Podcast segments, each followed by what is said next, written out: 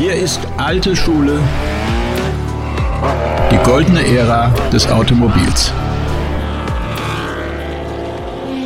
Herzlich willkommen zum ölverschmiertesten Podcast im deutschsprachigen Internet. Das hier ist die alte Schule, die goldene Ära des Automobils. Und ich muss mich heute vorab bei euch entschuldigen, denn ich konnte nur ein paar kurze Schnappschüsse aus dem langen Leben meines heutigen Gastes anschneiden. Er war Radrennfahrer, Rennfahrer, Autohändler, Zulieferer, Designer, Konstrukteur, Berater und hat am Ende seine eigenen Autos gebaut. Ich rede von Erich Bitter. Wir alle haben beim Autoquartettspielen von seinen italienisch angehauchten Autos geträumt und damals gestaunt, als er gefühlt die halbe Fußballnationalmannschaft mobil gemacht hat. Und man könnte über den inzwischen 86-Jährigen und seine Erlebnisse einen eigenen Podcast machen, der aber nicht enden würde, da er tatsächlich immer noch voll arbeitet. Aber wenn ihr ihn jetzt hört, werdet ihr sagen, das ist ja wohl auch das Mindeste, etwas für die Wirtschaft zu tun, wenn man klingt und redet wie ein 50-Jähriger. Und das hier ist er. Viel Spaß mit Erich Bitter. Ich konnte schnell Auto fahren. Ich bin kein so ein schlechter Denker in Bezug auf Engineering. Vom Design her brauche ich mich gar nicht umgucken. Da hatte ich sowieso immer ganz bestimmte Vorstellungen.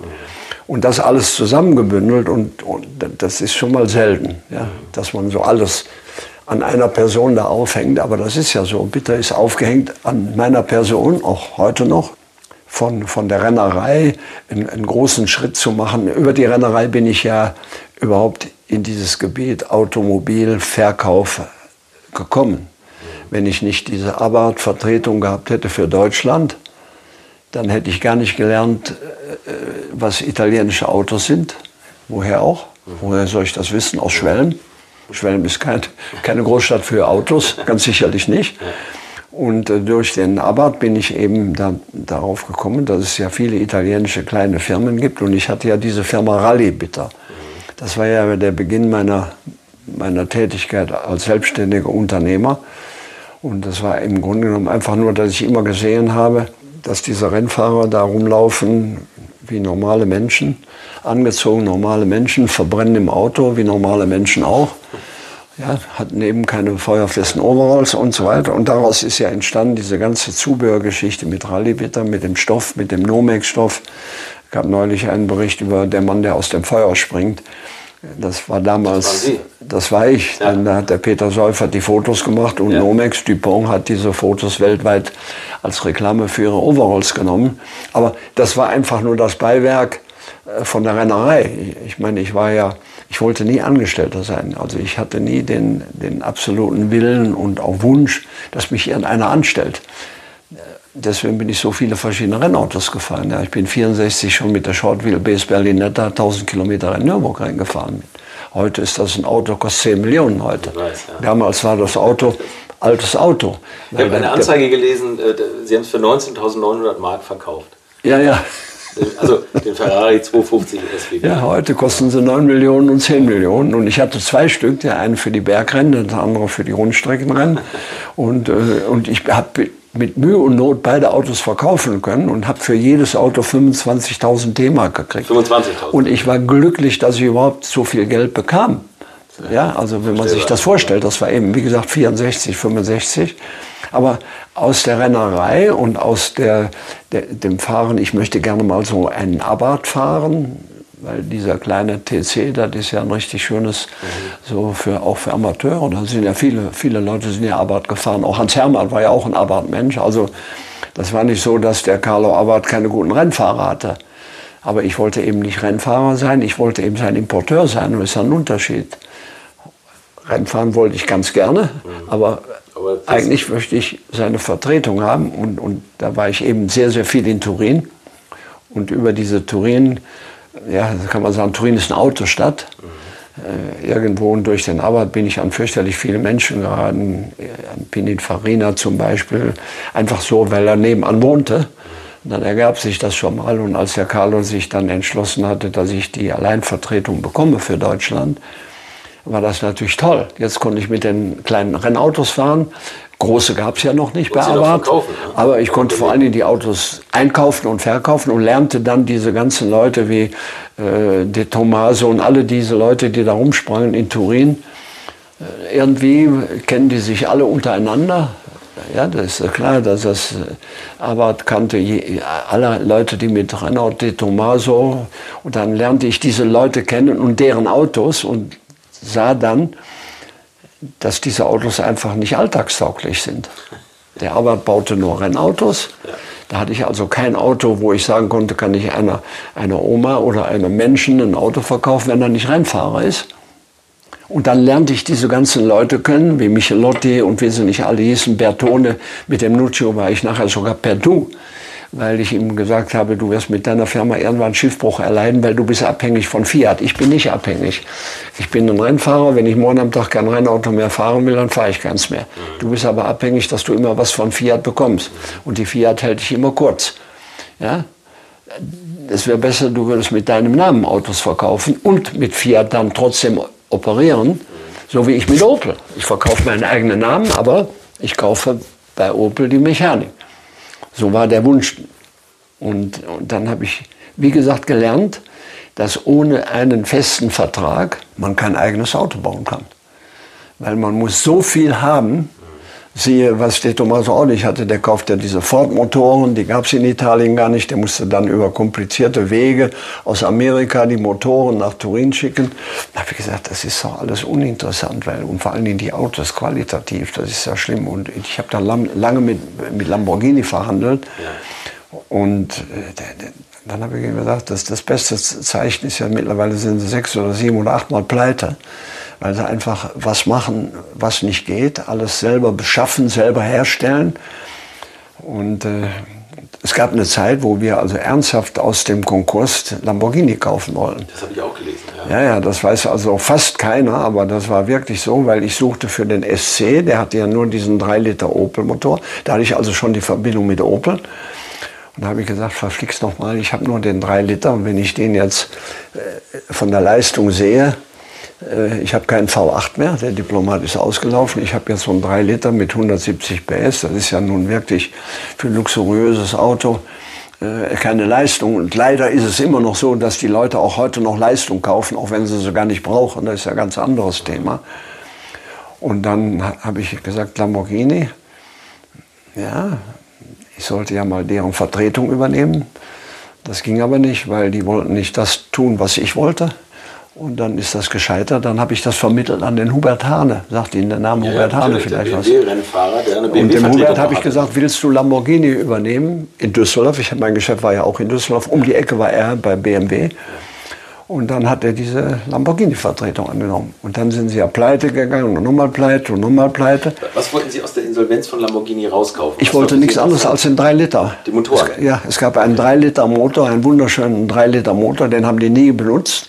Der wurde nie produziert, aber den gab es, der war existent. Ich kenne nur die Zwölfzylindermotoren ja, eigentlich. Und, und, die, und, und das war natürlich für mich, das wäre natürlich dann toll gewesen. Ich kaufe den ganzen Laden, dann habe ich diesen Motor, dann habe ich diesen Namen, dann kann ich sagen, bitte Lamborghini klingt ja nicht schlecht.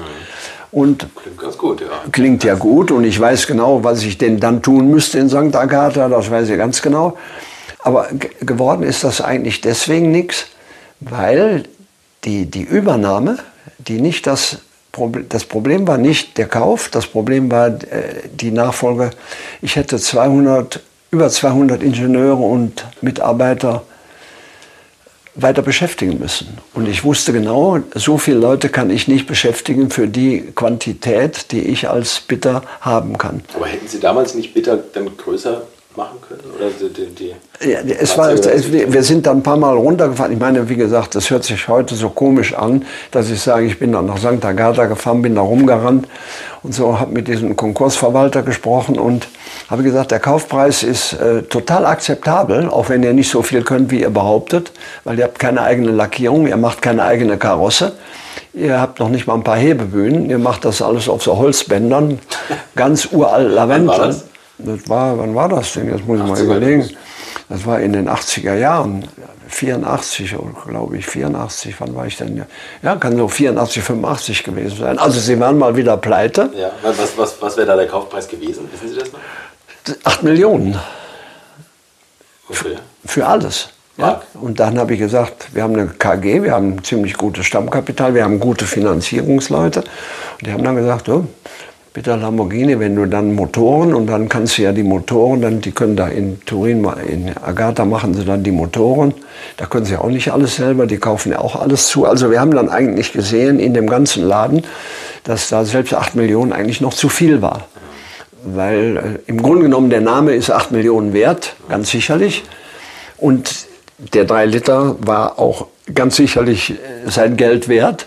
Aber wenn ich 200 Ingenieure, die Abfindung für die Ingenieure hätten 25 Millionen gekostet. Das ist ja oft So. der Genickbruch. Und das ist dann schon mal, und dann haben sie immer noch das Theater. Sie haben dann alles Italiener. St. Agatha ist längst nicht äh, wie Ferrari. Ist, äh, ist ja noch ein Ort weiter, sage ich jetzt mal übertrieben. Da habe ich gesagt, nein, das geht ja nicht. Und dann habe ich das Thema verlassen. Deswegen habe ich dann aus dem 3 Liter Opel, habe ich ja dann den Bitter 3,9 gemacht. Ich musste eine eigene Kurbelwelle machen, um den Hubraum zu vergrößern, damit ich mehr Leistung kriegte. Denn für England hatte 170 PS und wenn dann noch der Katte oben drauf kam, dann das Auto ging überhaupt nicht mehr. Da hat dann der erste Käufer in, in, in Amerika in unserem Geschäft, der hat dann gesagt, ja, da ist ja ein Motor, ist ja wie mein Scheibenwischer. Ja, weil die sich gar, gar nicht gewohnt sind mit Drehzahl. Die Amerikaner lieben die großen Motoren, die haben immer von unten raus Drehmoment. Die wissen gar nicht, was Drehzahl bedeutet. Und ich muss, sagte dann, ja, aber sie müssen 7500 Umdrehungen gehen, damit er dann richtig geht. Aber um Gottes Willen, weil mein Auto läuft ja nur 4500 Umdrehungen. Was, dann geht ja alles kaputt. Also es ist wirklich fürchterlich viel, was passiert ist. Wirklich fürchterlich viel. Auf der anderen Seite ist das Leben. Es passiert andauernd was. Jeden Tag passiert was Neues. Aber die Rennerei war der Schlüssel zum Ergebnis, dass ich ein Auto bauen will. Ohne die Rennerei hätte ich den Plutz nicht kennengelernt, weil der suchte ja einen Rennfahrer in 68. Und 68 war ich das ganze Jahr Porsche gefahren. Bob Lutz hat den Huschke angerufen, dass er einen Rennfahrer sucht, der frei ist und der so ein bisschen Ahnung von allem hat. Einfach ein Telefonat. Und der Huschke hat mich gesehen auf dem Hof und hat gesagt, hast du was zu tun? Nein, ich habe am Wochenende nichts. 68 zum Herbst. Fahr mal, willst du ein Auto fahren, ein Rennauto? Ja, ich Rennauto will ich gerne fahren. Ja, war ja 68, das Jahr war zu Ende. Rennerei war zu Ende. Ja, dann, dann musst du mal nach Hockenheim fahren. Ich sagte, ich fahre nicht nach Hockenheim, wenn ich nicht bezahlt werde. Muss man mir schon sagen, was soll ich in Hockenheim? Also so einfach fahr mal nach Hockenheim. Äh, Da, da muss ein Auto fahren, das mache ich nicht. Und dann hat er gesagt, was willst du haben? habe ich ihm die Summe gesagt. Hat er gesagt, du bist verrückt. Du, das geht nicht. Was, was, hat, was hat Erich bitte als Rennfahrer gekostet? ja, 3000 Mark am Tag. Die, diese Summe, die, die war die Reaktion, weil der Husche mir nicht sagte, für wen ich fahren soll. Ach ja, stimmt, genau. Ja. Ja, das war diese, dieser Kern, wo, wo, wo wir heute drüber lachen, wo, wo er gesagt hat, bist du verrückt? Da habe ich gesagt, sag mir, für wen ich fahren soll, was ich machen soll, dann kann ich mit dir über den Preis sprechen. Ja, und dann hat er gesagt, das kann ich dir nicht sagen. Ich sage dir nicht, wer das ist. Du musst einfach nach Hockenheim fahren. Ich sage, Huschke, dann will ich dieses Geld haben. Und dann hat er wieder, er stand am Fenster, ich unten am Hof, und dann hat er wieder gesagt, Augenblick, und dann sagt er, ist in Ordnung, fahr dahin. Ich gesagt, gut, für 3000 Mark, jetzt fahre ich nach Hockenheim, ja? Ja. 3000 Mark? Machen, Ja, schon mal viel Geld. So, und dann bin ich da hingefahren und dann habe ich ja dann diese Truppe da alle kennengelernt. Hockenheim war ja gesperrt. Adam Opel hatte ganz Hockenheim gesperrt. Und da rannte dann diese ganze Engineering und alles, die später ich dann sehr, sehr eng kennenlernte. Die rannten da alle rum und da stand dieser komische Rekord da. Und ich habe gedacht, das weiß ich auch noch wie heute. Ich bin dann da rein auf den Hof und in den Innenraum. Da gab es ja noch keine Boxen und all das war ja alles war lange, lange, lange, lange her. Und da habe ich gedacht, um Gottes Willen, da steht dann so ein Rekord. Ja, also das ist ja nun nach dem 906. Also das ist ja wirklich, Gott sei Dank, dass ich diesen Preis genannt habe. Ja, das war so die erste Reaktion. Und dann kam der Lutz, hat sich vorgestellt, er lief dann auch im Rennoverall schon rum, ja, er wäre schon mit dem Auto gefahren und so. Und dann habe ich dieses Auto angeguckt. Bob Lutz. Aber Sie kannten Bob Lutz nicht, ne? Gar nicht. Ich wusste gar nicht, wie der. Ich weiß nur, der, der da war, er stellte sich vor, er ist Bob Lutz, aber ich hatte mit ihm überhaupt nichts zu tun. Gar nichts. Null. Der, der Konstrukteur war Anatol Lapin. Hatte alles, ne, der, der Lapine, der rannte darum, da rannten bestimmt 20, 30 Leute rum. aber der den Herbert Oberhaus. ne? Der spätere Porsche-Designer. Durch meine Vermittlung ist er übrigens zu Porsche gekommen, gell? Das ist echt. Ist ja lustig, gell? ist Weil ich, der lustig, Butzi ja. hatte mir gesagt, wenn du mal einen guten Designer weißt, sag mir Bescheid. Und dann habe ich den Lapine kennengelernt während dieser schwarzen Witwe. Habe gedacht, er ist so ein super Typ. Er ist ein nicht nur ein Designer, der ist ein super Typ, der macht da Sachen. Und dann hat das ja alles eine Rolle gespielt. Das war ja alles ein Geheimprojekt. Das sollte ja eigentlich überhaupt kein Mensch wissen. Deswegen liefen alle diese Leute, die da rumliefen, hatten falsche Namensschilder. Ja, der Bob Lutz hatte irgendein Namensschild, nicht Bob Lutz, sondern einfach, einfach so.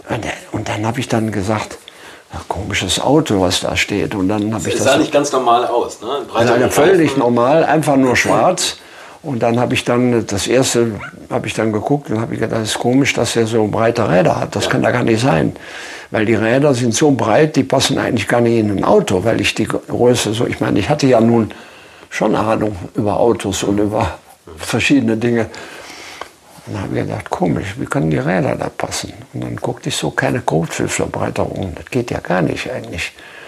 Ja, was steht ja da? Und dann habe ich reingeguckt und dann alles wie ein Rennauto, nur ein Drehzahlmesser drin, so ein großer. Ja, dann sagte der Lutz, ja, das ist das Auto. Ob ich da mal mitfahren will? Ja, ich sage, gut, dann ziehe ich mich mal um. Also das hatte ich immer dabei, ein Helm und das hat jeder Rennfahrer immer im Kofferraum liegen. Ein Helm, ein Overall und so weiter. Habe mir umgezogen, habe ich mich dann da reingesetzt und habe ich den Motor mal angelassen und habe ich gedacht, das ist alles andere, nur kein Opel. Das war mir sofort klar. Mit dem ersten Geräusch von, von diesem Motor habe ich gesagt, das kann kein Opel sein. Das ist keine, das ist keine Veränderung. Also das muss was Besonderes sein. Ja, das ist Ihr Gerät. Und da wollen wir mitfahren in Zolder. Eine Woche später, glaube ich, war das. Ja, also wollen Sie mal mit dem Auto fahren? Ja, ich sage, jetzt bin ich ja hier. Natürlich will ich mit dem Auto fahren. Dann ein kleiner Kurs und dann bin ich mit dem Auto gefahren. Habe gedacht, um Gottes Willen, das ist ja furchtbar zu fahren. Jetzt weiß ich auch, warum ich hier bin. Nee, das ist ja überhaupt noch nicht. Und das wusste ich durch Arbeit. Also Autos abstimmen, das musste ich schon beim Arbeit. Das war ja 68. Da war ich ja schon richtig bei den Rennereien schon ziemlich weit oben. Ja, und dann bin ich dann die ersten ein, zwei Runden auf dem kleinen Kurs und dann habe ich dann gesagt, was wir machen müssen, mal als aller, aller, allererstes ja, und dann waren die ganzen Ingenieure, da haben wir gesagt, ja, natürlich, wir haben ja alles hier, sagen Sie, was Sie sonst noch brauchen. Und was war das Problem mit dem Wagen? Das Untersteuernd. Untersteuern. Also absolut, auf dem kleinen Kurs Hockenheim. Absolut, absolut untersteuernd. Sie kamen überhaupt nicht um die Kurve, der schob vorne oder, da haben wir gesagt, das geht ja gar nicht. Also der, so. Und dann haben die zwei Tage mich gebraucht. Zwei Tage war ich dann da in Hockenheim. Und dann haben wir dann so lange rumgemacht, bis also das Auto neutral war. Also nicht mehr untersteuern, nicht mehr übersteuern, sondern einfach so. Ja, und der Lapine sprang da immer drum rum. Und dann sagte der Lutz zum Schluss nach den zwei Tagen, jetzt will er wieder fahren. Und dann habe ich gesagt, ja, Sie werden mit dem Auto nicht mehr fahren können, weil das Auto fährt jetzt so, wie ich das fahre. Und dann ist der Lutz wieder gefahren und dann hat er gesagt, ja, ja, ja, man müsste vielleicht mehr Runden und so. Also er hatte also, er hat schon eingesehen, dass er er, er war schon, Er hat schon eingesehen. Ich fuhr da 1,19 auf dem kleinen Kurs. Das war ziemlich, das war so Formel 3 äh, Größe, sage ich jetzt mal. Also dann bin ich mit diesem Opel das erste Rennen gefahren, erstes Training in Zolder. Und alles war natürlich, alle Journalisten, alles rannte darum und guckten nach dieser schwarzen Witwe, weil das war schon aufregend, wie, wie, ja, dass da Opel plötzlich jetzt mit einem Rennauto kommt, ja. Ende des Jahres. Keiner durfte was sagen, glaube ich. Ne? Äh, keiner sagte was. Alle hatten nach wie vor diese falschen Schilder an. Ja. Und ich hatte nur ein, eine Sache, äh, die ich unterschrieben habe. Ich habe nichts damit zu tun. Ich weiß weder, wer wer ist. Ich weiß weder, wer wo was macht. Ich weiß nur, das ist ein Auto und das soll ich fahren. Und mehr weiß ich eigentlich gar nicht. So, und alle haben dann gebohrt und wollten dann natürlich wissen. Ich bin dann ein, zwei Runden gefahren und dann hatte ich einen Motorschaden. Ja, da konnte ich das Training nicht zu Ende fahren. Jetzt habe ich keine Trainingszeit und jetzt muss ich am, am, am Samstag im Rennen, muss ich jetzt ganz, ganz, ganz, ganz hinten. Und theoretisch hätten sie mich gar nicht fahren lassen. Da ich aber schon so viele Jahre Rennfahrer war, haben sie gesagt, gut, dann machen sie ein Auge zu, der Bitter, der kann das schon, wenn der jetzt mit der Kiste da fährt. Und, und irgendwie muss doch da ja, wer, wer, transportiert denn das Auto? Da stand dann drauf Dachdeckermeister sowieso Wiesbaden. Ja, alle, alle, alle hatten falsche Schilder. Alle, die Leute äh, wurden ja im Grunde vergackert. Jeder wusste von den Journalisten, das ist der Herbert Oberhaus, das ist der Lutz. Aber offiziell war niemand da. Ja. Dann haben sie den repariert, dann kam das Rennen, dann stand ich in der letzten Startreihe, was weiß jetzt ich, 85 Autos vor mir. Ja, und dann bin ich mit diesem losgefahren, mit der Kiste. Das war natürlich ein Bombenauto, fuhr genauso, wie ich es wollte. Und als letztes habe ich den Camaro überholt von dem, von dem Amerikaner, der in Bayern war. Der machte Rennautos von dem Camaro. Und den habe ich dann zum Schluss überholt. Ich glaube, ich bin dann Dritter oder Vierter geworden. Und, und Opel war total begeistert. Ich war noch, noch mehr begeistert, weil das war ein irres Auto. Das war richtig, richtig so zum Spaß, war das ein Bombenauto. Ja, und dann gab es noch mal ein Rennen in Zolder. Da habe ich dann schnellste Trainingszeit gefahren. Pole Position im Opel vor Gruppe 5. Ja, und da war ich nicht sehr erfolgreich, weil ich äh, einem ausgewichen bin. Heute würde ich das nicht mehr tun. Damals war ich noch ein bisschen höflicher.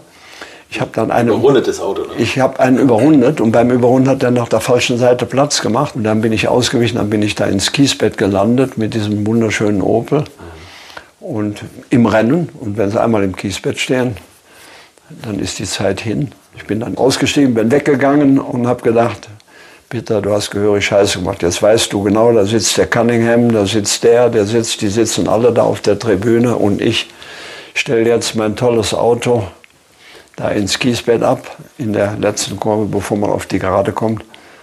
Und dann bin ich wieder hingegangen zum Auto. Nach einer Zeit habe ich gedacht, ich habe da eigentlich nichts kaputt gemacht. Da muss doch eigentlich noch laufen, das Auto. Und dann bin ich wieder hin zum Auto, hatte den Helm dann ab habe dann angelassen, siehe da, der springt an. Aber durch den Helm hatte ich das nicht gehört. Also der Motor lief auch vorher, aber Sie haben gedacht, der läuft nicht. Ja, weil ich ja den Helm auf hatte, ah, okay. da habe ich ja. den einfach nicht gehört. Ja. Dass ich den, so, und dann bin ich wieder aus dem Kiesbett raus und dann war ich natürlich stinksauer. Gell? Und dann bin ich mit der Kiste da, ich habe da überholt. Ganz schlimm. Bin da gefahren, zornentbrannt mit diesem wunderbaren Auto. Ich bin einfach, ich bin da wieder in die Gruppe reingefahren, irgendwo. Und dann habe ich mich dann entschuldigt nachher. Ich weiß nicht, was ich geworden bin. Eine Runde zurück, das holen sie ja nie auf. So schnell können sie gar nicht fahren auf dem großen Kurs. Und dann habe ich mich beim Cunningham entschuldigt. Da hat er gesagt, wieso? Besser Public Relation konnten wir gar nicht machen. Da halten sie an, da gehen sie nach Hause, dann gehen sie wieder rein, dann fahren sie los und dann fahren sie überholen Gott und die Welt und immer da und da und da und da. Und die Leute stehen ja immer so für Opel. Ja, und landen auch im Mittelfeld. Ja, ne? und, und ich bin ja dann auch zu Ende gefahren. Ich weiß jetzt nicht mehr, was ich geworden bin, aber ich habe sehr, sehr viele wieder eingeholt von der ganzen Truppe. Und ja, und, und dadurch war ich eigentlich jetzt in Rüsselsheim. Der kannte, Cunningham kannte mich und der Chapman kannte mich. Das war ja der Vorstandschefingenieur und alle haben mir dann gratuliert zu meinem tollen Public Relation, die ich da veranstaltet habe. Und dann wollte ich dieses Auto kaufen und das haben sie dann nicht gemacht. Sie haben das Auto nicht an mich verkauft, sie haben das dem Bergmann verkauft, weil der Bergmann war Opel in Österreich. Der Kurt Bergmann? Der Kurt Bergmann, ja. Okay. Der hat das Auto bekommen. Aber für mich war das der Zugang zu dem Bob Lutz und dann suchte ich ja eben einen Motor für den Reisner. Und dann habe ich den Bob mal gefragt, ob er mir wohl so einen Motor liefern könnte. Ich meine, das ist das Schöne, wenn Sie dann einen so gut kennen und können den anrufen und der weiß, möglich, ne? ja, dann ist das äh, ganz anders, als wenn Sie da mal versuchen an einen Vorstand, Vertriebsvorstand, als kleiner Herr Bitter. Aber ich war ja jetzt der PR Bitter, der schon äh, relativ gute, gute PR-Mann. Dann hat sich das hingezogen und hat er überlegt und so. Und irgendwann hat er gesagt, ja, er könnte sich das vorstellen, ja, eventuell, aber ist ein Problem mit. Ja, dann hörte ich dann GM, ja, da müssen wir das genehmigen lassen. Das ist nicht so. Sie sind ja leider kein Opländer. Nein, ich will auch keiner werden. Und dann hat sich das so hingezogen. Aber irgendwann hat er dann gesagt, ja, er könnte mir mal ein paar Motoren liefern. Ja, das, das würden sie tun. Und dann war ich natürlich sofort, wenn Sie mir den Motor liefern können, da ist doch auch noch ein Getriebe dran an dem Motor, oder? Ja, ja, ich sage, kann ich denn das Getriebe auch mit haben? Nicht nur den Motor.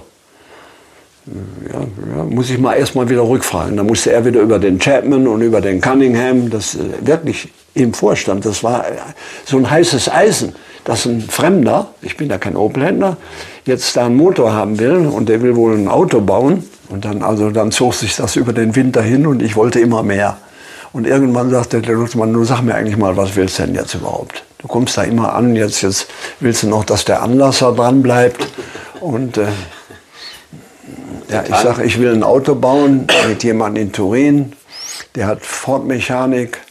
Und dann äh, hat er gesagt, ja, hm, wer ist das? Ja, ich sage, der heißt so und so, der ist Amerikaner, Reisner war ja Kanadier. Und äh, ja, Ja, ich sag also, ich möchte eigentlich alles haben. Vorderachse, Hinterachse, Bremsen, Lenkung, Türverkleidungen, Fensterheber.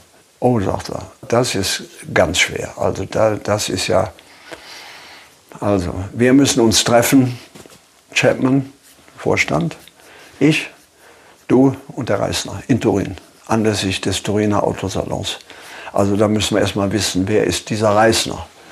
Ja, den Italia hatte ich ja. Ich konnte ja mit dem Italia fahren, wo diese Ford-Mechanik alles drin war. Wieder mal ganz kurz an den Anfang springen. Ist es das möglich, dass wir das mal erklären? Weil ich glaube, kaum einer kennt dieses Intermechanika-Thema, das Sie da so drin gehangen haben. Also Sie waren Autohändler. Und war der Autohändler Vertreter, ich habe dann von Italia diese Vertretung für Deutschland übernommen. Genau, das war, das war ein Kanadier. Der war Kanadier und hatte, hatte da diese kleine Firma, wo er diese Italias baute, die er nur nach Amerika lieferte. Genau, die gab es nicht. Kleine Cabrios? Ja, Cabrios. Oder, oder es gab zwei, zweisitzig, zweitürig, Cabriolet. Ganz nur ein Typ. Italienischen Design. 5,8 äh, Liter. Mhm. Wahnsinnsmotor, Katastrophe, Hinterachse, alles schlimm habe ich dann mit Bildstein habe ich mein erstes Auto fahrbar gemacht. Sie, er wollte gar kein Auto verkaufen eigentlich. Der Reisner gar nicht. Der wollte ja. gar nicht. Ich sagte, ich habe auch keine Zulassung für Deutschland, wir müssen alles Sie machen. Aber das konnte ich ja. Ich wusste ja mit Abarth, ja. ich musste ja auch Typenprüfungen für Abarth in, für Deutschland machen, für meine Rennautos. So, dann haben Sie dem, dem Reisner gesagt, ähm, ich, ich liefere dir mein Auto. Ja, Würdet ihr eigentlich auch so gerne wie ich manchmal neue Länder mit einem Oldtimer erkunden, aber ihr scheut euch die lange Anreise auf Achse oder die teuren Transportkosten? Dann gibt es eine der coolsten Alternativen, von denen ich bisher gehört oder in zahlreichen Artikeln gelesen habe und das sind die Eckis Oldtimer Rally Reisen durch Costa Rica luxuriöse zehntägige Urlaube und zwar in Minigruppen mit Oldtimern, die ihr vor Ort aussuchen könnt. Und nein, mir hat die Sonne nicht den Kopf zerbraten und ich rede jetzt auch nicht vom schättrigen Ford Fiesta der Billo Autovermietung. Ihr habt die Wahl zwischen zum Beispiel Mercedes SL, Porsche 911 oder Range Rover Classic. Und das ist sowas von cool, denn es sind immer maximal vier Autos inklusive Servicefahrzeug unterwegs und es geht natürlich nicht um Geschwindigkeit, sondern einfach nur darum, auf entspannte und ganz wunderbare Art und Weise Land und Leute zu erkunden erkunden und es ist ein Urlaub, also gibt es auch Strandtage. Und wer schon mal in Costa Rica war, der weiß, dass es ein sicheres Reiseland ist mit grandioser Flora und Fauna, mit Vulkanen, Regen und Nebelwäldern und irren, irren Stränden. Und mit den Fotos könnt ihr auf Instagram noch die Freunde zu Hause richtig neidisch machen. Ist ja auch nicht ganz unwichtig heutzutage. Schaut es euch auf jeden Fall mal im Netz an. Und als ich das erste Mal auf der Seite war, konnte ich es gar nicht glauben, dass jemand sowas organisiert. Und dann braucht man noch nicht mal den eigenen Klassiker schmutzig zu machen. Und mit Range Range Rover oder R107er SL die Landschaft erkunden. Es könnte schlimmer kommen. Es gibt übrigens verschiedene Routen. Mein Tipp wäre die La Carrera Costa Rica und auf der Route werdet ihr mich früher oder später mitfahren sehen. Das garantiere ich euch. So, jetzt hört ihr hier noch die Webseite und da gibt es eine ganz einfache, nämlich rally-rally.com. Und ganz wichtig, Rally wird hier R-A-L-L-Y geschrieben rally-rally.com. Am besten gleich draufklicken, Seite abspeichern und möglichst schnell buchen, denn es sind kleine Gruppen und Inga und Ingo, die das organisieren, sind wirklich mega nett und Ingo ist auf mich gekommen, weil seine Mitfahrenden immer alte Schule hören. Also Geschmack haben die, die da mitfahren auch und ihr sollt jetzt auch weiter alte Schule hören. Bis bald in Costa Rica. Ich glaube, ja, ich mache das mal und dann habe ich dann sofort gesehen, das ist ganz schlimm, weil mit, mit der Mechanik kann man eigentlich kein gescheites Auto bauen. Blattfeder, Hinterachse und all sowas. amerikanisch halt. Und dann habe ich, wie gesagt, über den äh, Bob Lutz, dann habe ich das dem Reisner erzählt, also, dass ich, dass ich eventuell die Möglichkeit hatte, gesagt, das wäre natürlich toll, wenn wir dann für Deutschland äh, dann haben wir deutsche Mechanik und dann können wir ja noch ein Coupé bauen und ja, und ich, klar, da können wir ein Coupé bauen, da können wir ein Cabriolet bauen, können wir 2 plus 2 bauen. Ja, das wäre doch was. Und dann sind die beiden Vorstände dann anlässlich des Turiner Salons. Und das ist wirklich eine fantastische, eben heute noch eine unglaubliche äh, Geschichte eigentlich, eine Geschichte, dass also jetzt zwei Vorstände äh, in Turin sind am Salon und sagen dann der Erich Bitter, wir fahren jetzt zum Reisner. Und ich hatte vorher schon immer mit dem Reisner mein, mein Problem. Habe gesagt, wir müssen erstmal deine Bude aufräumen. Ja, die Lackierung findet draußen auf dem Hof statt. Da wird der Sand nass gemacht und dann werden die Autos draußen lackiert. Ja, ernsthaft. Okay. Ja, ja, ganz ernsthaft. Da wurden die geschliffen, aber es gab keine Lackierei. Die wurden auf dem Hof, dann wurde Sand gemacht und dann wurden die Dinger lackiert, dann wurden sie wieder geschliffen, wieder lackiert, bis es eine gute Oberfläche war. Und dann hatte er keine Kaffeetassen und so. Und habe ich gedacht, wenn ich da mit dem Vorstand von, also ich sag Frank, du musst erstmal, seine Frau ja auch, ihr müsst erstmal euer Büro aufbauen. Das ist ja furchtbar. Da habe ich zwei von meinen Leuten auch mit nach Turin genommen, habe gesagt, äh, Fritz Patscher, ich sag Fritz, du musst hier aufräumen. Äh, der muss, der muss Kaffeetassen haben, wenn, wenn die kommen. Die kommen nur eine Viertelstunde, die kommen während des, komme ich mit denen angefahren und dann mach das organisieren, diese Italier, stell die an in eine Reihe und mach und tu und so. Das haben wir alles dann gemacht. Und dann kam eben dieser berühmte Punkt, jetzt 4 Uhr, wir fahren jetzt zum Reisner. Ja, ich mit in dem Opel Diplomat, natürlich mit Chauffeur. Nein, dann, dann fuhren wir zum Reisner, ich, der Bob Lutz und der Chuck Chapman. Und dann waren wir dann auf dem Hof. Die wussten natürlich sofort, da hat der bitte aufgeräumt, gell? Das wussten die. Ja? Die wussten, dass, dass, da, das dass da jetzt eine Präsentation stattfindet und wir sind dann innen rein und das Büro war blitzblank aufgeräumt, alles in Schösser verpackt, damit der Tisch frei war und wir hatten Kaffeetassen und Untertassen und äh, so, ja, und dann haben die das alles angeschaut, wie der seine Karossen macht und so. Das, das konnte der ja. Der hat ja Blech und kriegte die Teile auch angeliefert. Ja, und dann war das zu Ende. Viertelstunde, dann wieder ins Auto. So, und dann saß ich, weiß ich noch wie heute, saß ich dann hinten drin, da saß der Chapman und der, dann sagte der Bob zu dem Chapman, sag was. Und dann sagte der Chapman, weißt du was, wenn du dem was sagst, der kann morgen früh aus Waschmaschinen bauen und übermorgen kann er Radios machen. Das sind so diese typischen Amerikaner, die irgendwo ins Ausland ziehen von Qualität hat er sowieso keine Ahnung, aber da haben wir ja der Erich, der passt ja da auf, so ein bisschen. Also wenn du mich fragst, von meiner Sicht aus, kann er die Teile haben. Aber du weißt, das muss genehmigt werden in Amerika. Wir können das gar nicht entscheiden. Das ist ein Autobauer, der will unsere Technik. Wer, wer weiß, was der damit macht, das wissen wir hier jetzt, was der damit macht. Der Reisner ist der Techniker, der Bitter passt auf, der macht die deutsche Typenprüfung, wenn er die kriegt. Ja, und dann habe ich die Teile bekommen, ohne Vertrag, kein Vertrag. Und ich habe immer dem Bob gesagt, ich sage, weißt du was, ich brauche ein Stück Papier, dass ich diese Teile kaufen kann. Ja, sagt er, du bist ja kein Hersteller. Also der, der Reisner soll, äh, der, nee, wir können eigentlich nur den Reisner. Weil der ist ja die Fabrik. Du, du bist ja eigentlich ein Autohändler. Also. Ja, leider nur ein Autohändler. Ja. Er sagt aber, wir würden mit dem Reisner, der ist ja auch Amerikaner und wir haben mit GM auch Amerika. Ja, wir könnten uns das vorstellen, der Reisner soll kommen nach Turin und wir, wir besprechen einen Vertrag beim Cunningham im Büro. Ja, gut. Dann ist der Reisner nach Turin gekommen, also von Turin geflogen nach Frankfurt ich wusste, ich krieg Hinterachse, Vorderachse, das, das, das, alles das, was in den Italia passte. Ja, jetzt muss der Reisner kommen und muss er dann bei Opel diese Teile kaufen. Wir Bitter GmbH, wir machen Rallye Bitter, wir haben Abarth, wir, wir können da keine Autofabrik, ein Auto bauen. Aber wir könnten vielleicht die Zulassung erwirken. Ja, dann kam der Reisner angefahren, angeflogen. Dann gab es einen Termin beim Cunningham. Und auf dem Weg nach oben sagt der Reisner zu mir, ja, das ist ja ganz schön, aber du weißt, ich kann ja gar keine Teile kaufen, ich habe ja gar kein Geld. ja, ich sage, und jetzt? Jetzt gehen wir rein zum Alex ins Büro. Alles in so in trockenen Tüchern? Und, jetzt sagst du einfach, du hast kein Geld. Ja, sagte ich, ja, ich kann das nicht. Ich kann auch keinen Vertrag unterschreiben. Ich habe hab kein Geld, das musst du schon machen. Und das war ja überhaupt nicht die Absicht. Überhaupt nicht im entferntesten die Absicht, dass ich jetzt bei Opel Teile kaufen muss, die nach Turin schicken. Da gibt es ein Auto. Dann kriege ich meine Autos für Deutschland und für Amerika. Also ganz schlimm. Ja, dann sind wir dann zum Alex ins Büro. Da war der Lutz natürlich auch da. Dann habe ich zum Alex gesagt, ich, mittlerweile kannte ich dich schon ziemlich ganz gut. Ja, ich sage, du Alex, das einzige Problem ist, der Reisner hat kein Geld. Und dann guckte der so, äh, wie, der hat kein Geld? Ja, ich sag, der hat gar, gar kein Geld. Habt ihr denn jetzt einen Vertrag? Nee, aber wir haben so einen Entwurf. Ich sag, weißt du was, was ist, wenn ich das kaufe? Und ich schicke das dann nach Turin. Weil dann kriege ich die Autos sowieso. Hallibitter wird dann der Käufer.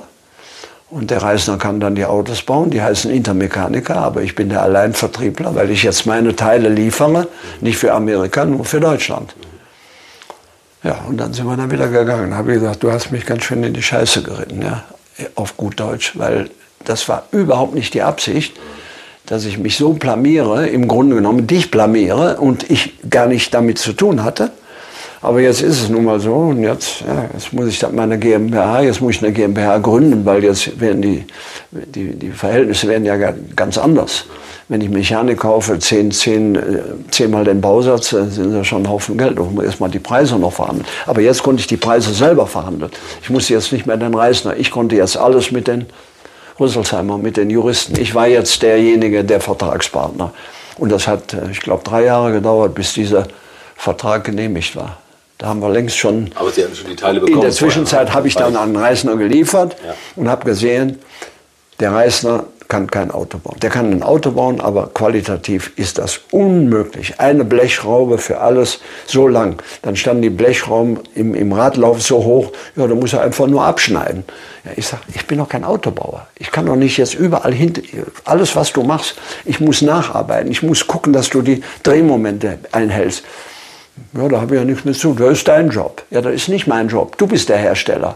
Also der, der also habe ich dann schon habe ich dann schon mit dem Reisner Krach gekriegt, weil unter dem Motto er nicht bereit war. Dann habe ich fünf, sechs von meinen Mechanikern nach Turin geschickt und habe gesagt, ihr montiert die Autos.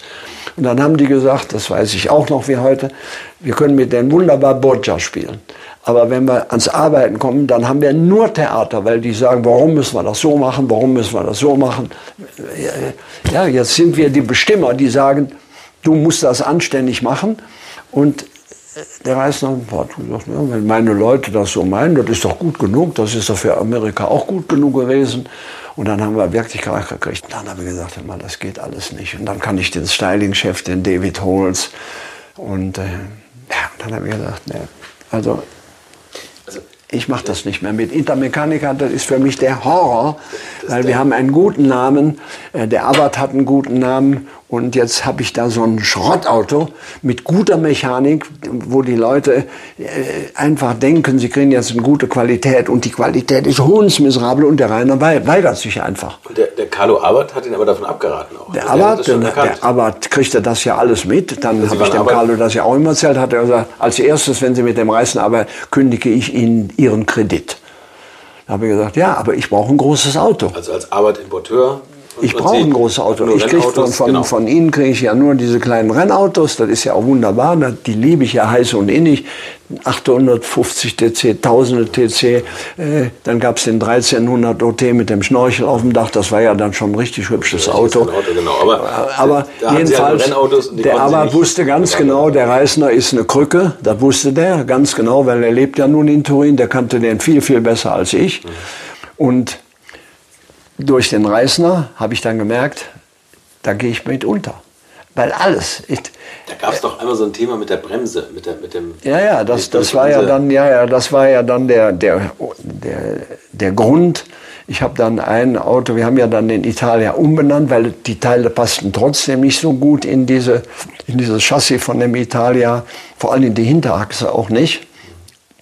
Und dann hat der Reisner gesagt, ja, ich mache ein eigenes Chassis, immer so dicke das ist ja einfach. In Turin macht jeder sofort ein Chassis, zwei Lager länger Querstreben und dann ist dann das Chassis. Ja. Und dadurch konnten die auch immer Cabriolets bauen, weil die hatten immer diese massive, die hatten ja nicht selbsttragende Karossen, die hatten alle immer diesen dicken Rahmen und auf dem Rahmen packten die auch Michel, Michelotti, die machten ja alles dasselbe System, alles machten auf diese Rahmen, ihre eigenen Rahmen, machten die ihre eigenen Karosserien. Und, äh, und, und dann habe ich wieder mal ein Auto abgeholt äh, und dann bin ich mit dem Auto wollte ich dann über Nacht nach, von Turin nach Hause fahren und dann bin ich von, von der Firma weggefahren.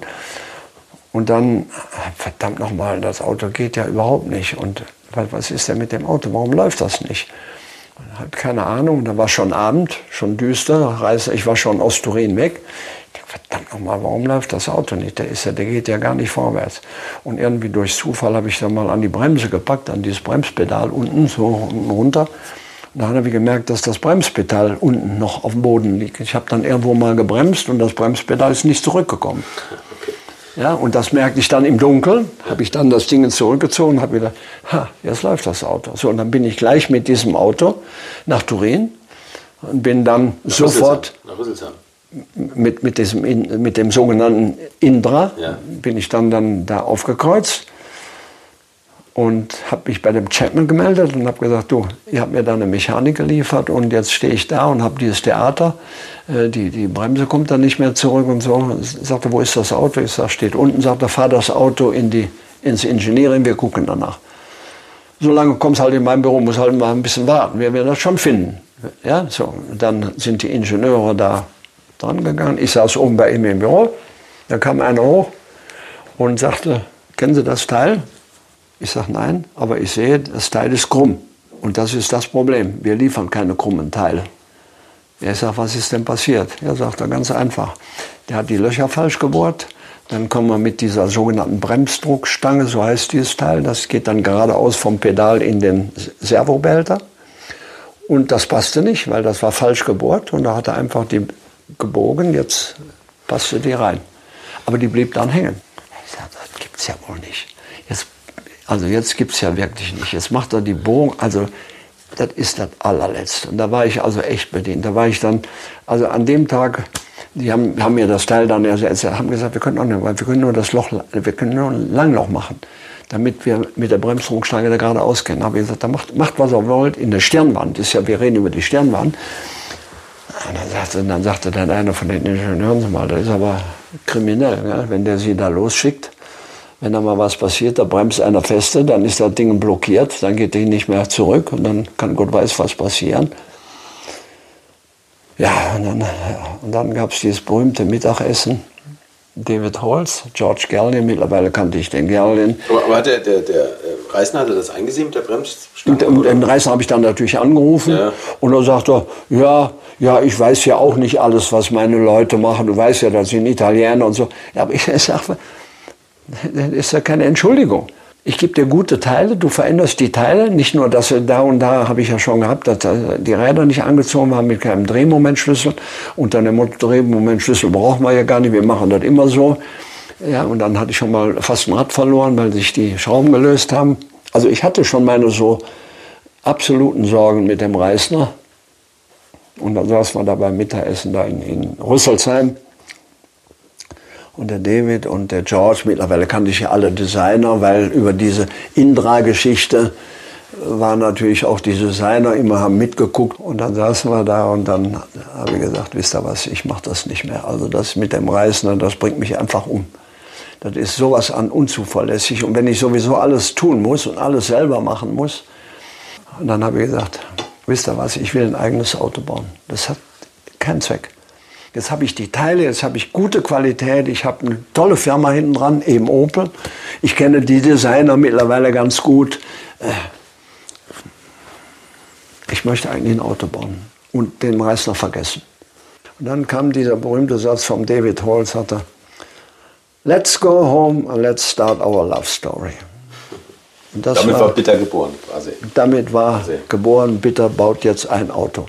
Mittlerweile war ich sowieso der Vertragspartner, weil ich kaufte ja schon die Teile. Genau, ja. Das war jetzt Gott sei Dank, dass ich nicht mehr den Reisner hatte als Lieferanten theoretisch, sondern jetzt war ich ja selber schon der Käufer. Und, und dann hieß es eben, wer macht jetzt das Bitterauto? Wer macht mehr Karosserien? Mechanik habe ich ja.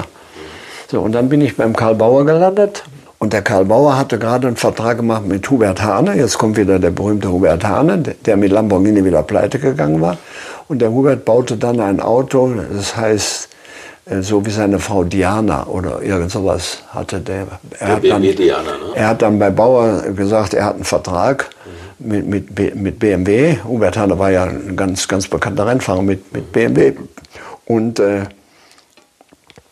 ja, und, und, und der Bauer sagte, ja, wir haben ja, wir haben ja jetzt den Herrn Hahn und Bauer war ja sehr BMW angehängt. Der macht ja alles. Also die haben ja dieses Top-Cabriolet ja, gebaut. mit diesem komischen, mit dem Bügel und dann hat er auch beim M1 mal eine Rolle gespielt.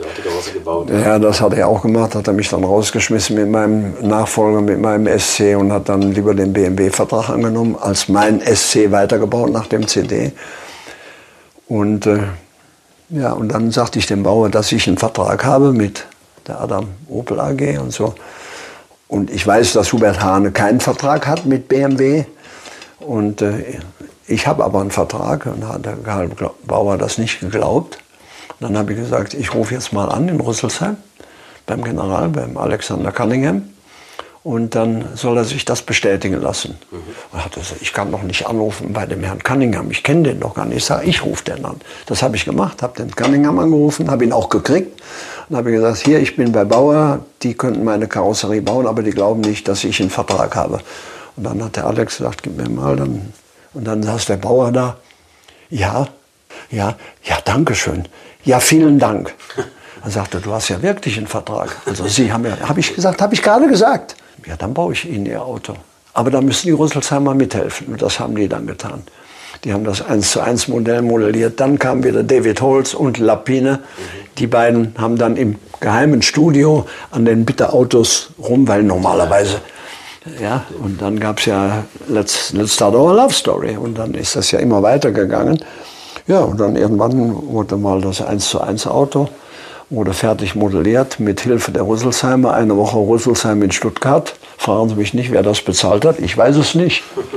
Ja, ja, da wurde nichts geschrieben, keine Rechnungen, keine Hinweise, gar nichts. Also theoretisch gab es das alles nicht, weil eben Alexander Cunningham wusste, geistiges Eigentum, Bausatz, ist General Motors. Der, der Bitter kann damit machen, was er will. Da können Sachen passieren, kleine Kühler, geht der Motor kaputt, dann schicken die Leute, schicken dann äh, schimpfen auf Opel.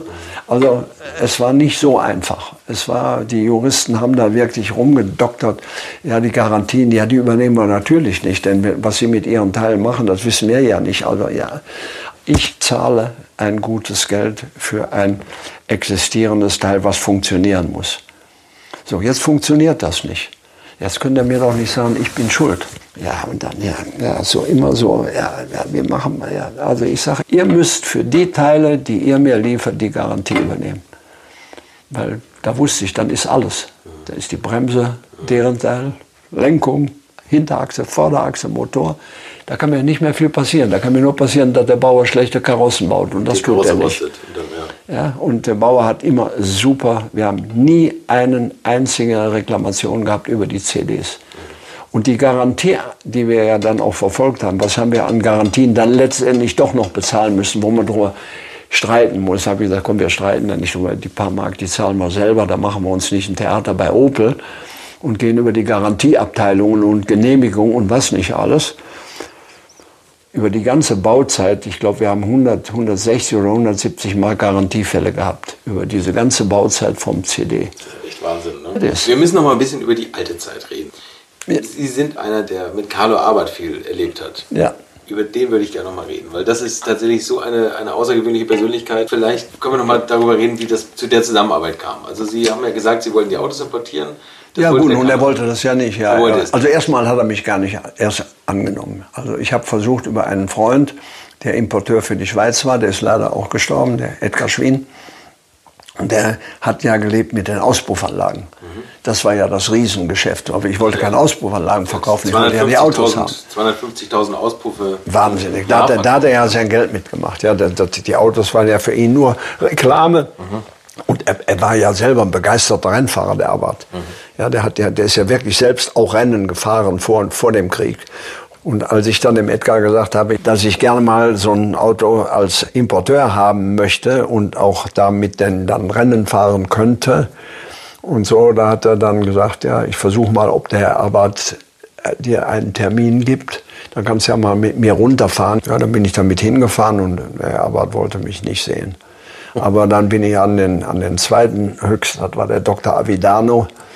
Und der war so die rechte Hand vom, vom Carlo Abbott. Ja, der wollte mit mir eigentlich auch nichts zu tun haben. Gell? Also ich, die, die, die Fahrt nach Turin und zurück war eigentlich uninteressant. Gell? Aber ich bin ja nun auch ein, ein sehr hartnäckiger Kerl, wenn es drauf ankommt. Und habe dem Edgar gesagt, gut, dann fahre ich halt nochmal mit nach Turin. Irgendwann muss doch der Abbott, muss ich doch den mal kriegen. Er ist ja auch nicht der liebe Gott. Ja, und dann bin ich noch ich glaube, mal. Er hat schon gedacht. Ja, und dann bin ich noch mal mit ihm gefahren und dann, dann hat der Avidano gesagt, ja, er hat mit dem Carlo gesprochen, ja, also ich soll mal sagen, was ich denn tun möchte. Das habe ich ihm dann gesagt, Rally bitte, macht hier ist mein Katalog. Ja, wir machen das, das, das, das, das und so.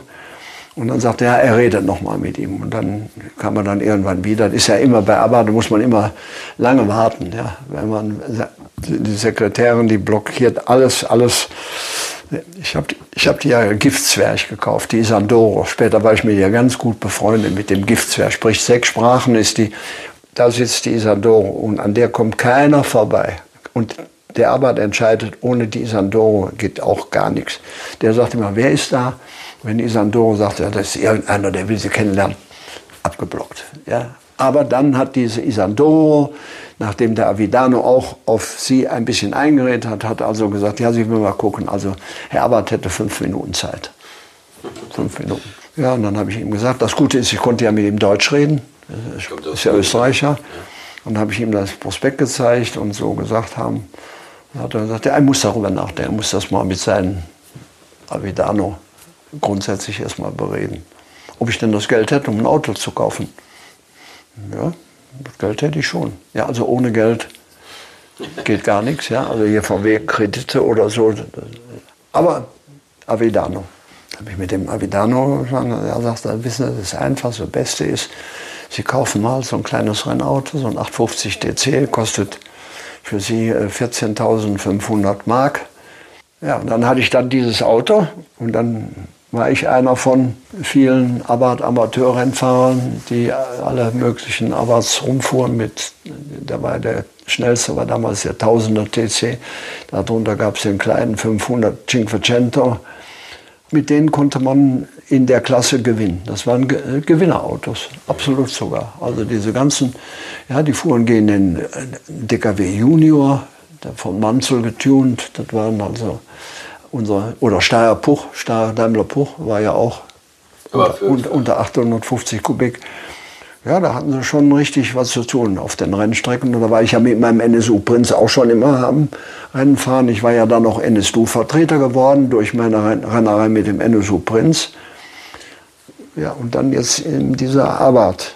Ja, dann fuhr ich mit dem Auto und da haben sie mich abgehängt wie die Teufel. Die ganzen Leute, die da alle schon von Italien kamen mit ihren Rennabarths, die kannten das Auto natürlich wie ihre Hosentasche. Ja, ist ein unheimlicher Übersteuerer, das Ding. Aber jedenfalls, wenn man das gewohnt war mit dem Auto, hinterher war ich es ja gewohnt, das waren schon tolle Autos. Da konnte man schon enorm schnell mitfahren. Dann bin ich ein bisschen damit gefahren und so. Und dann habe ich dann ein Auto verkauft. Dann habe ich gesagt, ich könnte ein Auto verkaufen an einen Freund. Ja, und dann kriegte ich wieder eine Vorladung. Dann bin ich dann zum Abbott rein und er war ja sehr distanziert. Ich weiß nicht warum und weshalb, aber irgendwann, es hat ja ziemlich lange gedauert. Ja, aber ich habe ihm auch Autos verkauft. Und dann fuhr ich ja auch nicht so langsam, dann wurde ich ja dann schon mal Dritter damit und ja, und dann wurde ich aber auch immer besser. Ja, und hinterher war es ja dann so, dass ich dann immer Werksautos kriegte, dass ich mit meinen eigenen Autos gar nicht mehr fahren musste, aber weiter schön verkaufen konnte. Und dann haben wir die Abarth Corse Deutschland gegründet, denn ich kriegte Prämien für jede Platzierung zwischen 1 und 3, wenn es mit Abarth passierte. Und die habe ich dann weitergegeben an meine Käufer. Ja, wenn also einer einen Abarth kauft und hat damit gewonnen, dann kriegt er die Prämie, die eigentlich mir gehörte, die habe ich dann an den Rennfahrer gegeben. Und dadurch hatten die Rennfahrer plötzlich, kriegten mal irgendwo Geld her. Kriegten sie ja von niemandem. Aber von mir kriegten sie dann, ich weiß jetzt nicht, was es immer war, ich glaube, teuerste war 1000 Mark, aber das war damals ja richtig viel Geld. Ja, und dadurch hatte ich natürlich eine Chance, wenn ich denen dann sagte, wisst ihr was, Abarth Corse Deutschland, ich bin der, äh, der, der Lizenzgeber, nicht, das ist ja anders, äh, Anmelder. Also auf, auf, dem Papier, ja. Und also Fahrer war ja immer die Lizenz, kriegte ja der Namensgeber, aber die, die Zulassung, die kriegte man dann mit, mit der Firma. Dann habe ich das gemacht, Abarth Corse Deutschland. Da hat er mich mal eingeladen zum Essen. Und dann habe ich gemerkt, das ist eigentlich ein ganz normaler Mensch. Ja, der hat so, der hat seine Schwierigkeiten, nämlich man muss das erstmal verstehen, dass der zum Beispiel, der hatte ja 1000 Mitarbeiter. Der ging morgens durch die Fabrik und ich hatte dann nach einer gewissen Zeit, gehen Sie mal mit mir durch die Fabrik. Der machte jeden Morgen seinen Rundgang. Ja, und dann bin ich mitgegangen. Mit dem hergelaufen, wie so ein Dackel. Ja, Avidano, er und ich dann. Und dann habe ich so gesehen, wie er mit diesen ganzen Leuten umgeht. Zum Teil brachialisch, unglaublich. Habe ich nur gedacht, Das ist ja unmöglich. Unmöglich. Ja, was hat er gemacht? Hat er die vor versammelter Mannschaft zusammengeschrieben? Ja, wie er, wie, er, wie er mit den Leuten umgeht. Also er ist, er ist der liebe Gott. Für die Italiener war er der liebe Gott. Und wenn der durch die Firma ging, dann hatten alle Schiss bis zum geht nicht mehr. Denn äh, irgendeiner hat immer was am Stecken. Ja? Und, und das hat er mir dann mal geschildert, weil ich habe dann meinen Mechaniker mal äh, zum Lehrgang dann nach Turin gebracht. Eben meinen Österreicher, meinen Fritz Patscheider. Dann sind wir dann da durchgegangen, ich wieder mit dem Abarth und er dann. Und da war der Fritz Patscheider und der sah mich jetzt, dass ich jetzt da vorbeigehe und dann hat er seine Klamotten da an seiner Werkbank da liegen lassen und ist auf mich zu und hat mir Guten Morgen gesagt. Und der Arbeit hat den angeschrien, hat den sowas zur Schnecke gemacht. Und ich habe gedacht, gell, der wollte, der wollte mir eigentlich nur Guten Morgen sagen. Ist ja mein Angestellter, ich zahle den, ja. Und dann war ich dann bei ihm dann in, in seinem Büro und dann habe ich gesagt, also ich hätte jetzt mal ganz gerne gewusst, der wollte doch mir nur guten Tag sagen. Ja, dann hat er gesagt, Sie haben ja keine Ahnung. Während der Ihnen guten Tag sagt, bleibt ja seine Arbeit liegen. Der quatscht mit Ihnen, redet mit Ihnen fünf oder zehn Minuten über Gott und alle Welt und dann geht er wieder zurück zu seinem Arbeitsplatz und dann weiß er nicht mehr ganz genau, wo hat er aufgehört und wo muss er weitermachen.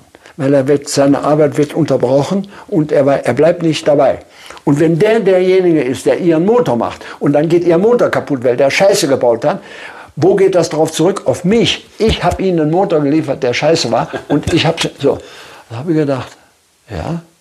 Sagte, sehen Sie, deswegen will ich nicht, dass wenn man durch die Firma geht, es gehen ja auch andere Leute, dass die Leute ihre Arbeit liegen lassen. Die sollen ihre Arbeit fertig machen, weil die bauen Rennautos.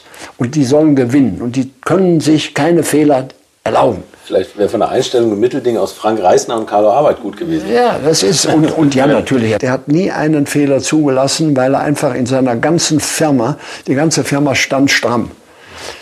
Der fuhr, wenn er mittags, so kleinere Geschichten, gehen Sie mit mir zum Essen, Herr Bitter? Ja, gut, fünf vor zwölf. Fünf vor zwölf. Okay, Herr Abad. Hans Hermann kennt tausend Geschichten mit dem Abad. Dann ging er um fünf vor zwölf, verließ er seine, sein Büro, ging in die Halle und da steht sein Abbat und läuft warm. Läuft in dem Gang. In dem Gang steht sein Auto. Da vorne ist die riesengroße Tür, wo man rausfährt. Er geht zu seinem Auto. Also hat schon jemand angelassen, den Wagen, dass der warm läuft? Der warm, Wagen lief warm. Ja. Das war generell. Sein Horror war, wo der Hans Hermann immer gemacht hat, sagt er, ich lasse den Wagen nie laufen. Ich stelle mein Auto genau unter sein Fenster. Gehe raus um die Mittagszeit und ärgere ihn, indem ich sofort Vollgas gebe mit, mit meinem, seinem Auto. Ich möchte euch noch meinen Partner dieser Folge vorstellen und das ist die Firma Kali.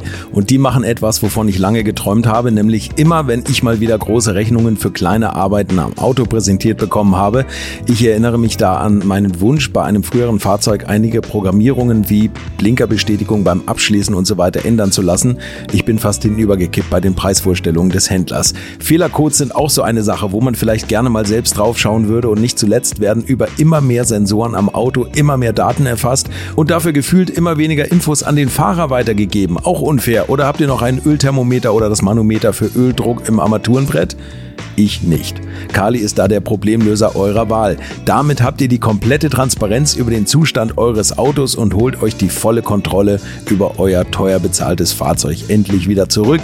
Als täglicher Begleiter liefert Kali euch die Fehlerdiagnose in Herstellerqualität, Auslesen und Löschen von Fehlercodes, Auslesen und Aufzeichnen von Motor-Live-Daten, sogar mit Referenzwerten zum besseren Verständnis, Freischalten von versteckten Funktionen, bei denen man auch manchmal staunt, was das eigene Auto eigentlich alles kann. Ihr benötigt nur einen Wagen mit OBD2-Stecker und die Funktionen von Kali variieren je nach Hersteller. Aber wenn man mal in die Liste schaut, dann findet ihr alle üblichen Verdächtigen wie natürlich BMW, Mercedes, Porsche, Toyota, Volvo, Land Rover, Opel, Peugeot, Skoda, VW, Mini und viele, viele Marken mehr. Alles lässt sich bequem über eine iPhone- oder Android-App steuern. Es gibt eine kostenlose Version, mit der ihr Basisfunktionen nutzen könnt und eine Lizenz speziell für eure Automarke oder bei Interesse auch für alle Automarken. Und wenn ihr jetzt 15% sparen wollt, dann nutzt den Gutscheincode Alte Schule in einem Wort geschrieben. Einfach Alte Schule bei der Bestellung im Gutscheinfeld eingeben oder klickt auf den Link in den Shownotes, damit der Code automatisch angewendet wird.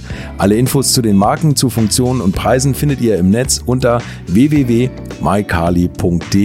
Kali wird mit C geschrieben. Und wie gesagt, den Link zum Rabatt auch nochmal bei mir in den Shownotes. Ja, damit er sich richtig ärgert, weil der ist ja unmöglich. So, so fragen wir mal den Hans. Ja, der, der hatte schon. Hat nicht lange durchgehalten. Ja, der war schon speziell. Also dann stieg er in sein Auto. Er hatte ja immer Handschuhe an. Ja, ne, guckte er Temperatur, Wassertemperatur gut.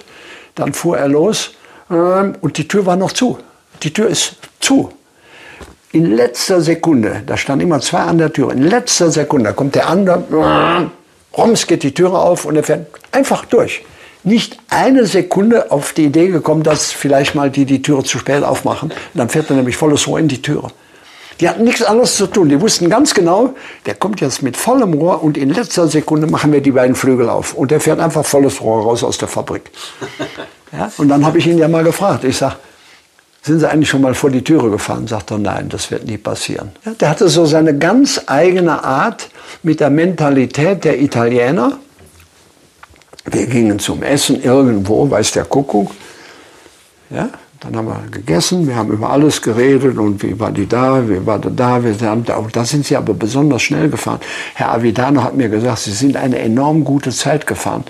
Und der Carlo Arbeit hat sie auch mal mit äh, in der Box festgehalten. Ja, ja, das, er, ja das war ja beim anderen Mal. Da hat er mich einfach festgehalten. Er hat meine Scheiben geputzt, hat putzen lassen, wohlgemerkt.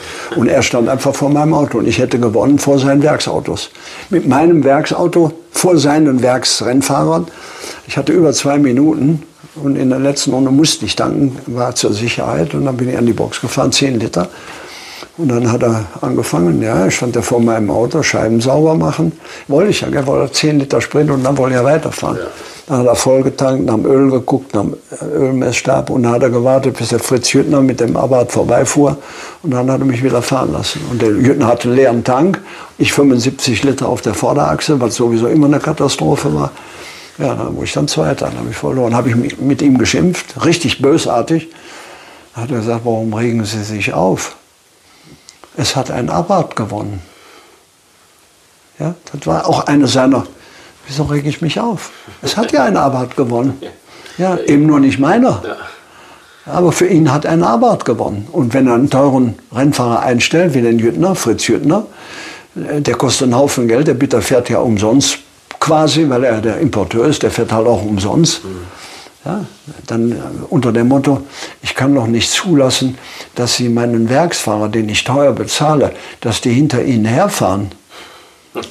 Und dann kriegte ich ja dann Werksautos bei den vielen Rennen. Da gab es ja Flugplatzrennen, Bergrennen, da gab es ja Rundstreckenrennen, egal ob Nürnberg, ob die Avus. Sie, waren, sie konnten ja in den 60er Jahren Rennen fahren ohne Ende, jeden Sonntag irgendwo anders. Also ich war andauernd unterwegs, jede Woche. Und dann gab es ein Rennen, dann habe ich wieder gesagt, 500 Kilometer. Ich möchte gerne ein Werksauto haben. Und dann sagte er, nein, er hat schon seine drei Werkswagen, die hat er schon besetzt mit Italienern. Und äh, ich könnte ja mit meinem eigenen Auto fahren. Ich hatte immer selber auch noch einen eigenen Abarth, mhm. unabhängig von allen anderen Sachen.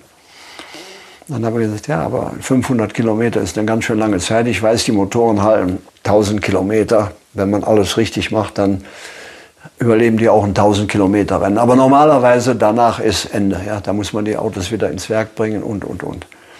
Also nein, er gibt mir kein Werksauto. Fahren Sie mit Ihrem eigenen Auto. Ist ja ein Werksauto. Naja, wie gesagt, das mache ich nicht. Ja, und dann bin ich zu meinem anderen guten Bekannten da nach Frankfurt und habe gesagt, sag mal, kann ich mal von euch so einen Rennsaab bekommen, so wie der Carlson einen hat. Das sind ja diese Rallye-Autos, Rallye Monte Carlo und, und, und, und, sehr erfolgreich.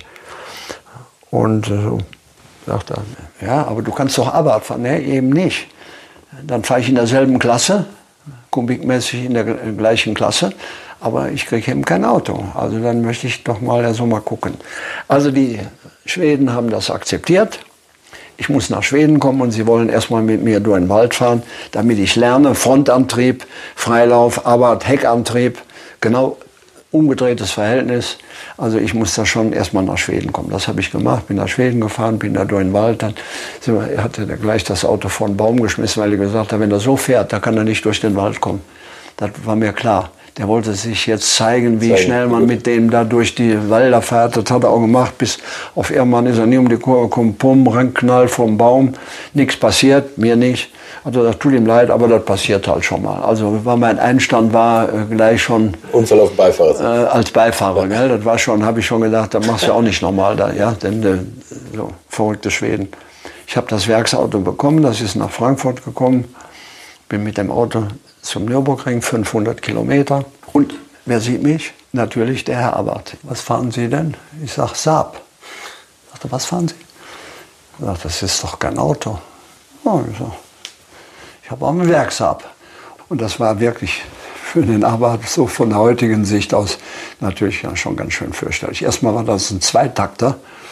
Und die stinken ja ganz bestialisch. Und diese Rennmotoren von diesen Schweden, mit denen die echt auch die Rallye Monte Carlo gefahren sind, das waren natürlich Zweitakter, sehr standfest, muss ich dazu sagen. Und ich kriegte jetzt so ein Auto, da bin ich dann erstmal mitgefahren, schon auf der Straße rum, weil ich gedacht habe, ich habe das einen Tag oder zwei Tage vorher bekommen, dann muss ich erst mal fahren. Ich dachte, oh Gott, das mit dem Zweitakt, immer wenn man Gas gemeldet war, der wieder ausgeschaltet. Der machte zwar einen riesen Lärm, weil er hatte den Auspuff, ging da unter der Türe da raus. Also es war schon äh, wirklich ein abenteuerliches Auto. Ja, und dann bin ich erstmal zu meinen Reifenleuten da gefahren und habe gesagt, also mit den Reifen, mit denen dieses Auto normalerweise fährt, das sind Rallye-Reifen, das sind Rallye-Autos. Aber ich hätte gerne dieselben Reifen in der Größe Renn, Rennreifen, also für den Nürburgring. So, und äh, ich hatte ja einen Vertrag mit Dunlop, ja, haben sie gesagt, aber die, die, die fahren nie Rennreifen. Die, die, die, ganzen Autos, die fahren immer mit diesem Dunlop SP sowieso so viel. Ja, ich sage, naja, das ist, ich fahre ja nicht nur in den Graben, ich ja ich bleibe ja auf der Rennstrecke. Und der Herr Weber von der Dunlop, der sagte, wenn Sie das wollen, aber ich kann dafür gar nichts garantieren. Also es ist völlig ungewöhnlich, wenn Sie da mit Rennreifen fahren wollen. Die Autos sind alles abgestimmt, Dunlop SB und die ganzen Schweden, die drei Autos da, die sind alle auf den Reifen. Ja, ich sage, aber ich ich hätte ganz gerne so diese Reifen. Das hat er dann gemacht und da bin ich sehr schnell gefahren mit diesem komischen Auto. Sehr schnell sogar.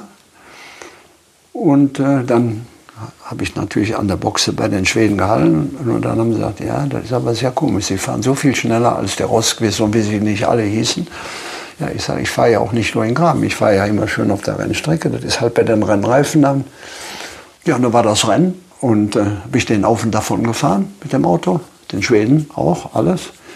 Habe die ganzen Abbas überholt, immer mit meinem und habe dann immer ganz genau an Start und Ziel hatte aber Boxer Nummer 1. Jedes Mal da, wenn ich denn da war, habe ich von dem dritten Gang in den vierten Gang geschaut. Da ging noch die Zielgerade so ein bisschen ansteigend auf der alten Strecke. Und dann gab es einen lauten Knall und da kam so eine Stichflamme unter diesem Auto her. So, und das war dieser Gestank von diesem Rizinusöl, was die dann auch noch fuhren. Das hat bestialisch gestunken und Krach gemacht. Und das habe ich jedes Mal geschaltet vor der Abfahrtburg. Ich habe immer genau gewartet mit dem Schalten.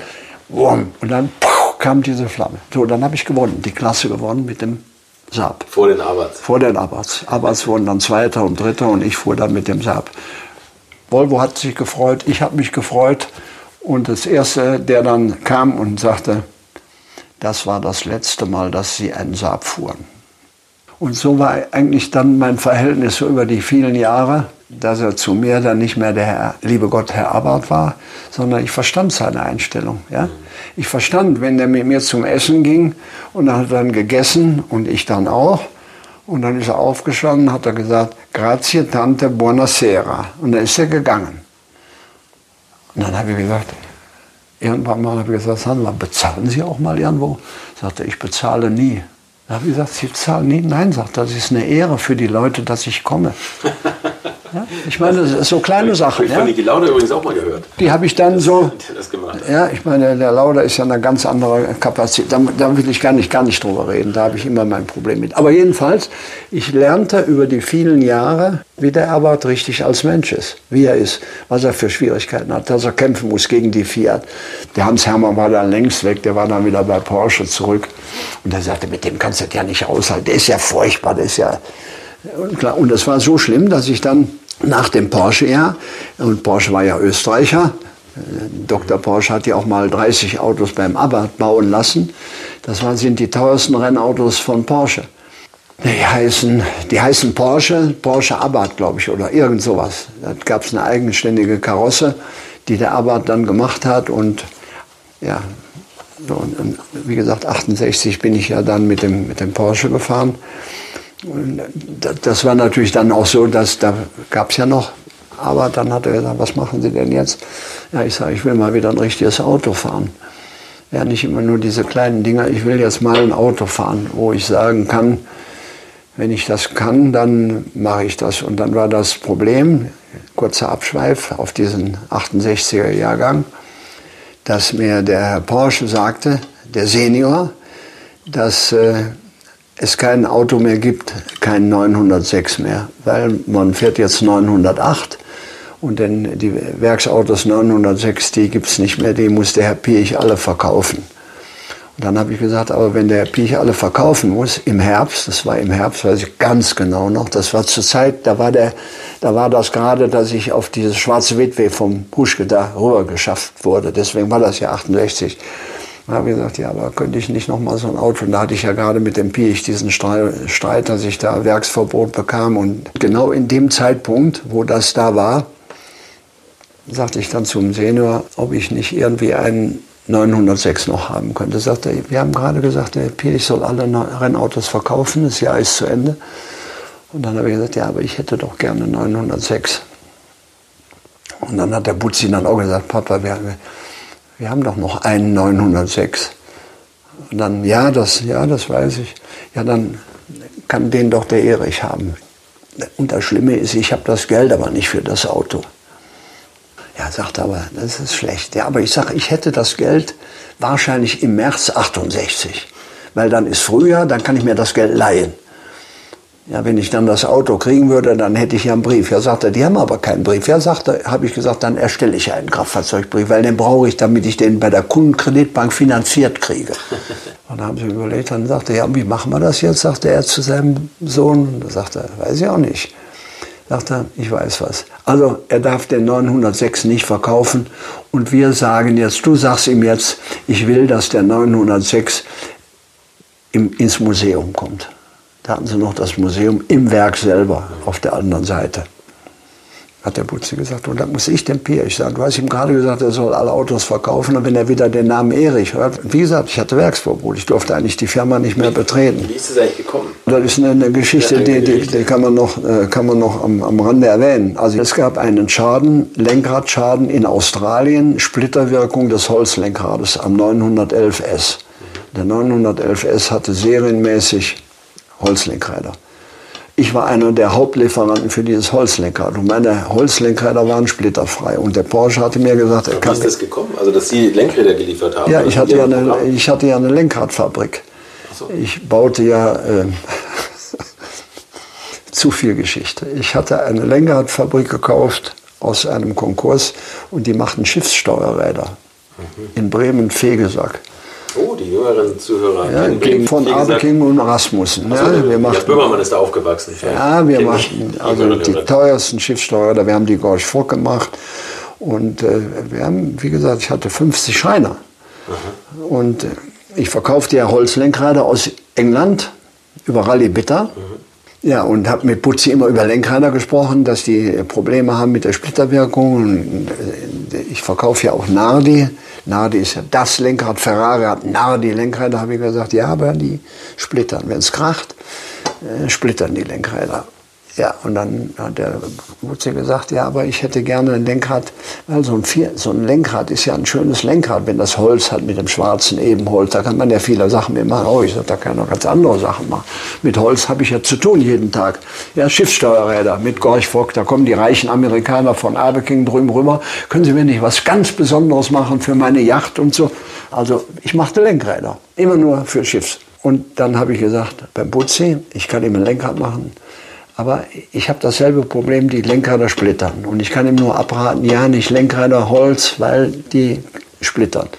Und dann sagt er, ja, aber ich hätte gerne ein Holzlenkrad da drin. Das sieht doch so schön aus. Und dann habe ich gesagt, ja, ich muss mal mit meinen Leuten reden. Wir müssten vielleicht mal was überlegen und so. Und da hat der Butze gesagt, ja, das wäre aber gut. So, wir haben das geschafft. Gell? Also die Firma Rallye Bitter hat an Porsche bis zu 100 Lenkräder am Tag geliefert. Mhm. Dieses Vierspeichen-Lenkrad, schwarz, Speichen mit Holz. mit Holz, waren meine Lenkräder. Wusste kein Mensch. Rallye Bitter lieferte Antwort. So. Und dann kam dieser Schaden. Ist das da reingestempelt in die Lenkräder? Bitte? Sieht man das hinten drauf an den Lenkrädern? Kann nee, sehen, nur auf der Narbe. Auf der Narbe ja, war, nur, war nur, die Narbe war nur EB. Auf der, auf der Rückseite von der Narbe. Die Narbe war ja lose und dann kam die ja. da drauf. Und da stand EB. Dann stand dann, Da stand also das Bitterlenkrad, EB. Und dann hörte ich, ganz schlimm, Lenkradschaden mit Verletzung am Fahrer in Australien. Du musst mal sofort kommen. Das ist dein Lenkrad. So, ich sofort dann von Bremen nach Stuttgart zum, zum Butze. Sagte, du, wir haben das Problem, ganz schlimm. Wir haben einen Stopp auf den Lenkrädern. Alle Lenkräder, schau mal da draußen, die ganzen Autos, die da stehen, die haben alle Holzlenkrad. Wir dürfen kein Holzlenkrad liefern. Ja, aber habe ich gesagt, aber meine splittern doch nicht. Das haben wir doch geprüft in den Maschinen. Wir haben doch, bevor ich die Zulassung kriegte von dir, haben wir doch geprüft und wir haben doch gefunden, wie wir das machen können. Das war also ganz Ganz toll, wirklich ganz toll. Wir waren der Einzige, der das geschafft hat. Die alle anderen auch versucht, den Auftrag zu kriegen. 100 Lenkrad am Tag, das ist ja eine Menge Gold. Und jedes Lenkrad kostete über 100 Mark. Das dürfen wir nicht vergessen. Das war ein richtiger Umsatz am Tag für uns in der Schiffssteuerradfabrik. Das war schon was. Habe ich gesagt, das gibt's ja nicht. Er sagte, du, stopp, vom Pirch. Ja, Versuch, muss stoppen. Alle Lenkräder, die, alle Autos, die da draußen stehen, können wir nicht mehr liefern. Wir haben kein Lenkrad. Aber es gibt ja noch einen zweiten Lieferanten, VDM. So, ich sage, und die VDM, die soll das, ja, das hat hier doch der Porsche. Wir haben immer zwei Lieferanten. Der hat zwar eine kleinere Stückzahl, aber da habe ich gesagt, das gibt's ja nicht. Also, die machen Lenkräder aus Holz und die Splitter nicht. Und meins, was wir geprüft haben, wir haben zig bei euch zertrümmert. So, was habe ich gemacht? Ich bin von der einen Seite rüber in die Fabrik, auf der anderen Seite, bin ins Lager. Ich wusste ja, wo die Lenkräder liegen. Nehme zwei Lenkräder weg, meins und eins VDM. Sieht ja genauso aus. Gehe mit den beiden Lenkrädern wieder raus, gehe wieder rüber in die andere Fabrik, gehe in den Versuch beim Pirch. Ich kannte ja jeden. Ich kannte jeden. Da könnt ihr mir mal einen Gefallen tun. Ich habe zwei Lenkräder. Ich dieses Theater könnt ihr mir mal schnell zwei Lenkräder zerstören auf eurem Knalldingen da. Das ist ja ganz schnell gemacht. Und dann sagt er, weiß das der Pirch? Ich sage, nee, der braucht der Pirch nicht wissen. Du kannst ja jetzt mal immer, immer die zwei, das sind meine Lenkräder. Siehst du doch hier, die zwei Lenkräder. Und dann schreibst du mir gerne schnell einen kurzen Bericht, wenn du das machst. Ja, ja gut, okay, gib die beiden Lenkräder. Sind doch schließlich deine Lenkräder. Ja, das sind doch meine Lenkräder. Gut. Hat die Lenkräder genommen, auf die Maschine, zwei geprüft, zuck, zuck. Ja, eins, puh, die Speichen da, Holzlenkrad geplatzt. So, ich sage, jetzt muss ich mir mal schnell schreiben. Das Lenkrad EB, einwandfrei. VDM ist die Abkürzung und Splitterwirkung. Ich sagte, hoffentlich kriege ich da keinen Ärger. Ja, ich sage, warum? Ich liefere ja zwei Lenkräder neu. Gehe ich wieder zum Butzi ins Büro, ist ja wieder drüben auf dieselbe Seite, gebe ihm die beiden Lenkräder, ich sage, hier. Er sagte, wie kommst du denn an das Lenkrad? Ist doch, ist doch vom VDM. Ja, ich sage, hier ist der Versuchsbericht vom Herrn sowieso. VDM, EB. Er sagte, wie bist du denn ans Lenkrad gekommen? Ich sage, habe ich weggenommen aus dem Lager. okay. Boah, sagt er. Oh, du liebe Zeit. Ja, sagte, jetzt muss ich das dem Pierre sagen. Deine Lenker, da sind okay, VDM ist, die muss er sperren und nicht deine. Aber du hast das geklaut. Und das wird ganz, ganz böse. Ja, Pierre hat natürlich sofort dem Dieb Erich Bitter Werksverbot. Jetzt muss man dazu sagen, der Pierre wusste genau, dass ich immer mit der Familie Porsche sehr ein ganz anderes Verhältnis hatte. Aber ich habe das Lenkrad gestohlen. Aber auf der anderen Seite draußen stehen Autos ohne Lenkrad. Und um den Versuchsbericht, den seine eigene Abteilung geschrieben hat, da konnte er ja nicht drum herum. Mhm. Den hat das zwar nicht abgesagt, da hat der ein anderer abgezeichnet. Der wusste ja nicht, dass das von mir aus ja, bewusst jetzt, ja. um zu beweisen, dass wir in Ordnung sind und die Konkurrenz nicht. So, und dann gab es ein Riesentheater bei Porsche und dann gab es einen Tag, Bitter muss erscheinen, gibt ein Gespräch und Ferry Porsche, Butzi Porsche, Erich Bitter und Pirch. Also drei drei Leute und der, und der Senior. Und jeder muss jetzt in seinem Büro vom alten muss ja sagen, was ist da passiert, wie ist das entstanden, wie ist so. so. Dann hat er sich alles angehört. Der Pirch hat natürlich gesagt, der Bitter stiehlt, läuft in unserem Lager rum und klaut Lenkrad von der Konkurrenz, bla bla bla bla bla.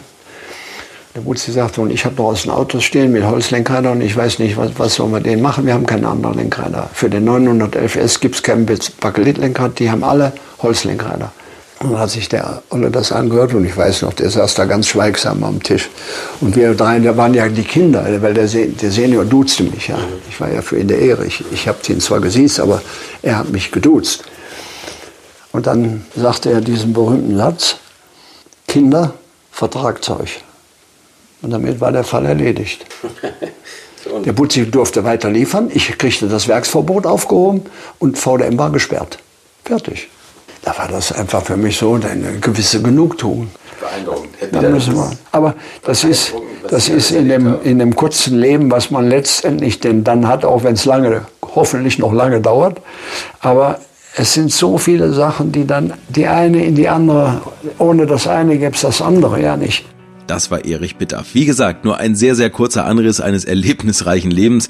Es gibt ein Buch über Erich Bitter. Wer Lust hat, kann da noch etliche Geschichten über ihn nachlesen und etliche Geschichten über diesen Podcast und meine Gäste findet ihr auch bei uns im Netz unter www.alte-schule-podcast.de oder auf der Alte Schule Facebook-Seite. Bis zur nächsten Woche, macht's gut und vergesst nicht schon mal ein paar Weihnachtsgeschenke zu kaufen. Infos, Bilder und alles Wissenswerte unter der Internetadresse www.alte-schule-podcast.de.